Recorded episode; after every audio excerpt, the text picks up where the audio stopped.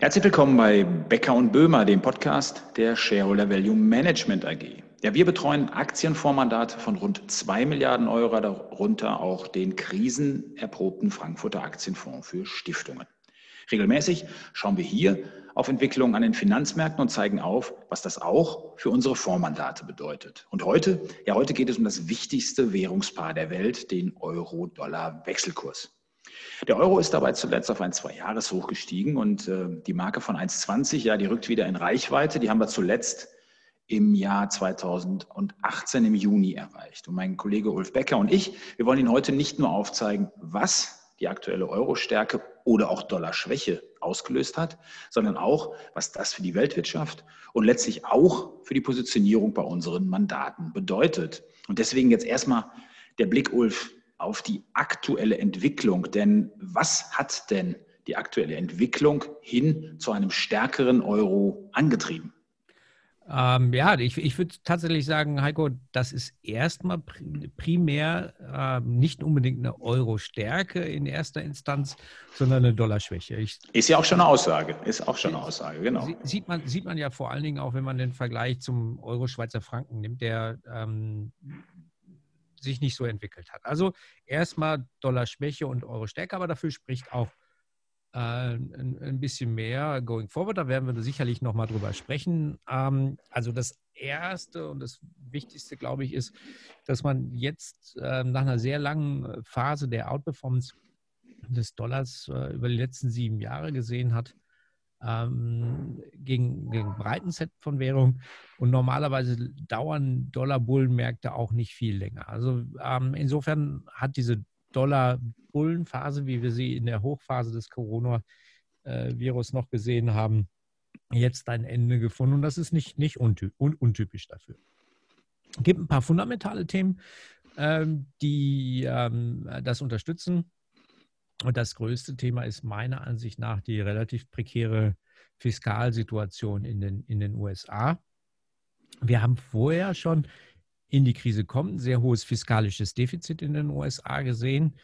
Ähm, und das ist jetzt nochmal exorbitant gestiegen. Und auch, und damit bleiben wir beim Währungspaar Euro-US-Dollar, auch in Relation zur Eurozone. Wir sehen natürlich hier jetzt auch ähm, fiskalische Expansion in Europa, aber im Vergleich zu den USA ist unsere Position und auch der Stand der Schulden, ähm, wenn man sich die gesamte Eurozone anguckt, deutlich komfortabler als ähm, in den USA.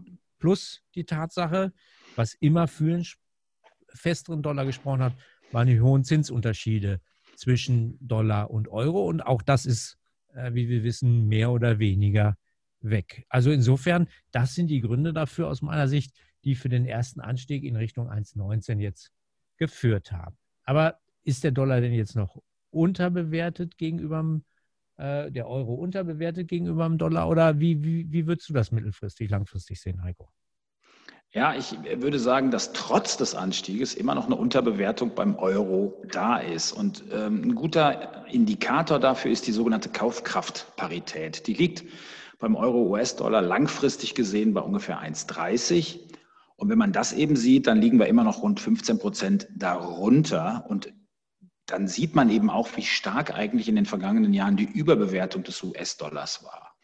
Und die war natürlich auch bedingt durch die Zinspolitik, wie du schon gesagt hast. Die Zinsunterschiede waren richtig groß und die haben sich jetzt eigentlich nivelliert, weil ja die USA massiv und schnell auf die Corona-Krise reagiert haben und die Zinsen ja eigentlich komplett runtergefahren haben und die Zinsunterschiede, die bei 175 Basispunkten lagen, jetzt noch bei 25 Basispunkten sind. Also das, ähm, ja, das macht eigentlich deutlich, dass da gar nicht mehr ein großer Zinsunterschied ist. Und ähm, längere Zeit konnte der Dollar sich noch halten. Das war auch ganz spannend, weil man dachte, naja, die USA werden schon besser durch die Corona-Krise kommen. Doch man muss ja auch ganz klar sagen, da wo viele Länder jetzt Angst vor der zweiten Welle haben, da stecken die USA ja noch mitten in der ersten Welle. Und deswegen ist das auch so ein Argument, wo man sagen kann, dass die USA eben wirtschaftlich extrem stark davon getroffen sind. Also momentan klar, Euro eigentlich immer noch im Vergleich zum Dollar unterbewertet. Aber lass uns nach vorne blicken, Ulf. Ähm, wie sieht's aus? Wer wird denn das Rennen jetzt von jetzt abgesehen machen? Also eher der Euro oder eher der Dollar? Ähm, ich würde sagen, nach wie vor weiterhin der, der Euro, Wobei man kurzfristig sagen muss, das ist schon, ähm, die, die Bewegung ist jetzt schon relativ schnell, relativ zügig von 1,12 da in Richtung 1,19 gelaufen. Ähm, da ist sicherlich auch mal eine Konsolidierungsphase ähm, möglich. Ähm, das signalisiert uns zum Beispiel die sogenannte Overconfidence der Anleger, die Centix regelmäßig misst, misst. Also Anleger sind schon sehr euphorisch, kurzfristig, was den Euro angeht. Ähm, aber wenn ich das mittelfristige Bild nehme und auch das misst Centix anhand des strategischen Buys, also die Wertwahrnehmung des Euro versus US-Dollar auf Sicht von sechs Monaten, dann sieht die Perspektive eigentlich recht positiv aus für den Euro, weniger für den US-Dollar. Ähm, wie würdest du denn die, die, ähm, äh, die, die Rolle der FED nach vorne hin äh, einschätzen? Weil das spielt ja auch eine große Rolle, was die Forward äh, Guidance auch, wie man so schön sagt, angeht. Ja, da könnte sich was andeuten und da gab es jetzt vor kurzem eine gute Einordnung der Commerzbank dazu. Die haben sich das genau mal näher angeschaut und das ist eine sehr interessante Argumentation, die dahinter steckt. Denn es ist gut möglich, dass die FED eben auch nach der Krise vorsichtig bleiben wird mit Zinserhöhungen, weil die eben gesehen haben, was nach der Finanzkrise 2008, 2009 passiert ist, als die ihre Politik geändert haben. Und es ist gut möglich, dass die FED eben ihre Forward Guidance bezogen auf die Geldpolitik dann stärker an realisierte und nicht mehr an erwartete makroökonomische Zahlen koppeln wird. Und äh, das ist auf jeden Fall spannend, wenn das so kommen sollte. Dann heißt das in der Praxis, die FED wird erst dann reagieren, wenn beispielsweise auch die geldpolitischen Ziele erreicht worden sind und nicht nur, wenn sich die Daten dahin bewegen. Und ähm, zweiter Aspekt, der noch eine Rolle spielt, dass sich bei der FED die sogenannte Strategie der Preisniveausteuerung durchsetzt. Klingt total kompliziert, ist aber eigentlich ganz einfach, denn die FED würde dann Phasen mit niedriger Inflation und Phasen mit hoher Inflation gegeneinander aufrechnen und dann eben sagen, okay, eigentlich streben wir ja diese 2% Zielmarke bei der Inflation an, aber wir waren jetzt mal ein bisschen drunter, da ein bisschen drüber und dann sind wir in der Mitte immer noch so niedrig, dass wir nicht agieren müssen. Also es ist gut möglich, dass die Fed ihre Strategie ändern wird und eher ruhiger agiert, also eher weniger Druck von der Zinsseite und damit eben auch weniger Zinsunterschiede wieder zu Währungsräumen und damit auch weniger Aufwärtspotenzial für den US-Dollar. Aber ich habe schon ein bisschen Markttechnik auch vorweggenommen oder reingeschaut, aber ja, Devisenmärkte sind immer auch technische Märkte. Und was ist von der Seite noch zu erwarten, Ulf? Ja, wir haben, wir haben gerade jetzt heute, ähm, wenn man das kurzfristige Bild nimmt, waren wir eigentlich in so einer Konsolidierungsphase zwischen 1,17 und 1,19. Die haben wir jetzt heute gerade wieder verlassen. Also insofern scheint diese Konsolidierung jetzt auch technisch kurzfristig ähm, beendet zu sein. Ähm, langfristig sieht das Bild relativ spannend aus, weil wir jetzt erst bei so 1,18 den langfristigen Abwärtstrend äh, im Euro-US-Dollar ver verlassen haben. Ähm, und das haben wir jetzt auf mehreren, ähm, wie man so sagt, auf mehreren Timeframes auch äh, bestätigt. Jetzt zuletzt das äh, auf wöchentlicher Basis, also ähm, monatlicher Basis folgt dann erst, aber das sieht auch positiv aus für den, für den Euro, Euro-US-Dollar. Also das ist auch technisch mittelfristig ein sehr positives Bild für den Euro-US-Dollar. Was heißt denn das wiederum aus deiner Sicht für die Weltwirtschaft? Ja, wenn man da mal genauer hinschaut, ähm, schaut man beispielsweise auf die Schwellenländer, die Emerging Markets, und da ist eine Dollarschwäche sicherlich positiv zu werten, denn man muss ganz klar sagen, Länder wie Brasilien, Türkei oder Südafrika, die haben in den letzten Jahren natürlich massiv unter dem stärkeren Dollar gelitten. Also in lokaler Währung, da war die Marktentwicklung bei diesen Ländern noch in Ordnung, aber auf Dollarbasis gab es eben eine verheerende Entwicklung.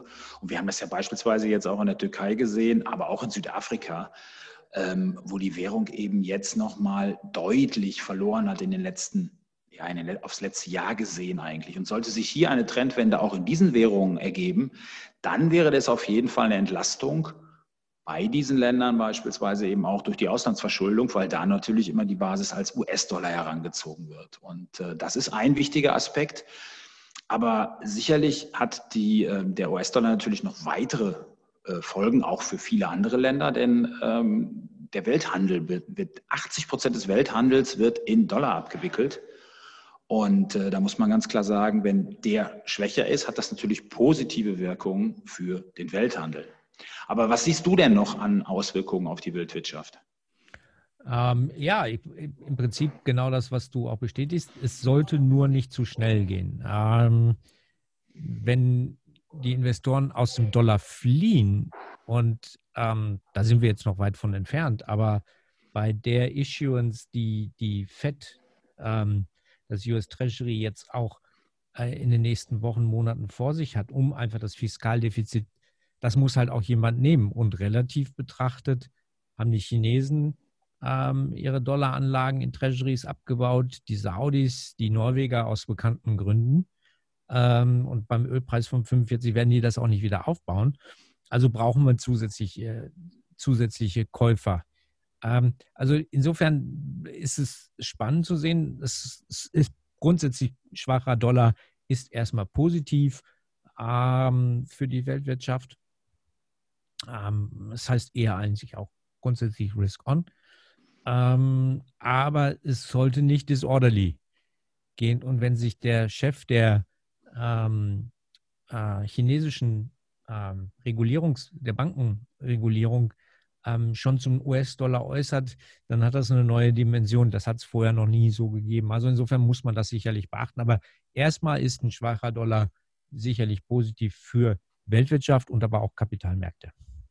Jetzt ist natürlich ein wichtiger Faktor, den wir jetzt gar nicht mehr ansprechen können heute, aber die bevorstehende US-Wahl, die uns ja jetzt in drei Monaten äh, bevorsteht, ich bin mir sicher, Ulf, das werden wir noch mal in einem unserer nächsten Podcasts aufgreifen, weil ich glaube, da steht uns was wirklich Spannendes bevor. Jetzt wissen wir, wer die Vizepräsidentin, Kandidatin von äh, Joe Biden ist. Und ich glaube, das wird noch eine ganz spannende Sache, sicherlich auch mit Auswirkungen auf den US-Dollar. Oder was meinst du? Ja, schon, aber ich würde sagen, eher weniger auf den US-Dollar, aber ähm, ich sag mal, für das gesamte Land, wenn die Wahl denn überhaupt stattfindet. Und wie die Wahl stattfindet, wissen wir auch alle, alle nicht. Da werden jetzt, glaube ich, alle Register gezogen. Aber ich glaube, für den US-Dollar selber ähm, ist es nicht so entscheidend, eher für die, für die Aktienmärkte ja, aber für den, für den US-Dollar würde ich sagen, ist es nicht so entscheidend. Also okay. Also insofern glaube ich, ähm, äh, da gibt es andere Assetklassen, die davon äh, mehr beeinflusst sind und auch das globale, globale Klima logischerweise. Jetzt natürlich noch die Frage, bezogen auf unsere Fonds, äh, wie sieht es da mit dem Währungsrisiko aus? Wie wird das eigentlich bearbeitet in den Anlagen, in den einzelnen Mandaten? Wir haben eine ganze Zeit ähm, das US-Dollar, was wir, Exposure, was wir haben, bedingt dadurch, dass wir in Gold investiert sind, aber auch durch unsere Aktieninvestments, haben wir eine ganze Zeit zu 100 Prozent äh, gehatcht. Aber als wir diese Overconfidence gesehen haben, haben wir einen Teil der Sicherung abgebaut, hm. sind aktuell noch mit 60 Prozent gesichert. Also von einem gesamten Dollar-Exposure sind 60 Prozent gehatcht. Und was, da kommt uns einfach entgegen, dass die Hedging-Kosten, also die Zinsdifferenz, die ich ja im Prinzip zu tragen habe, momentan nicht so hoch ist. Ähm, und von daher macht das eigentlich Sinn, momentan einen guten Teil der Dollaranlagen einfach, einfach zu hedgen. Das werden wir auch beibehalten. Ähm, ob wir den wieder aufbauen, das werden wir jetzt die nächsten Wochen äh, und Tage dann beobachten. Ja, wunderbar. Danke, Ulf, für die äh, weitreichenden Ausführungen zum Thema US-Dollar und Euro. Also, Fazit, wir erleben doch eher eine Dollarschwäche und nicht eine ausgeprägte Euro-Stärke. So würde ich es zusammenfassen. Unser Podcast für dieses Mal. Das war es damit mit Becker und Böhmer und äh, wir freuen uns auf eine nächste Ausgabe und jetzt kommt noch unser Disclaimer. Danke, Heiko. Bis dann. Diese Publikation dient unter anderem als Werbemitteilung. Sie richtet sich ausschließlich an Personen mit Wohnsitz bzw. Sitz in Deutschland. Der Inhalt dieses Podcasts stellt keine Anlageberatung oder sonstige Empfehlung zum Kauf, Verkauf oder Halten von Finanzinstrumenten dar und ersetzen keine individuelle Anlageberatung. Die enthaltenen Informationen und Meinungen wurden mit großer Sorgfalt erstellt. Die tatsächlichen Entwicklungen können aber erheblich hiervon abweichen. Angaben zu historischen Wertentwicklungen sind kein Indikator für zukünftige Wertentwicklung. Weitergehende Informationen zu den von Shareholder Value Management AG betreuten Mandaten finden Sie unter www.shareholdervalue.de. Die in diesem Podcast enthaltenen Inhalte dürfen nicht ohne vorherige schriftliche Zustimmung der Shareholder Value Management AG vervielfältigt oder verwendet werden.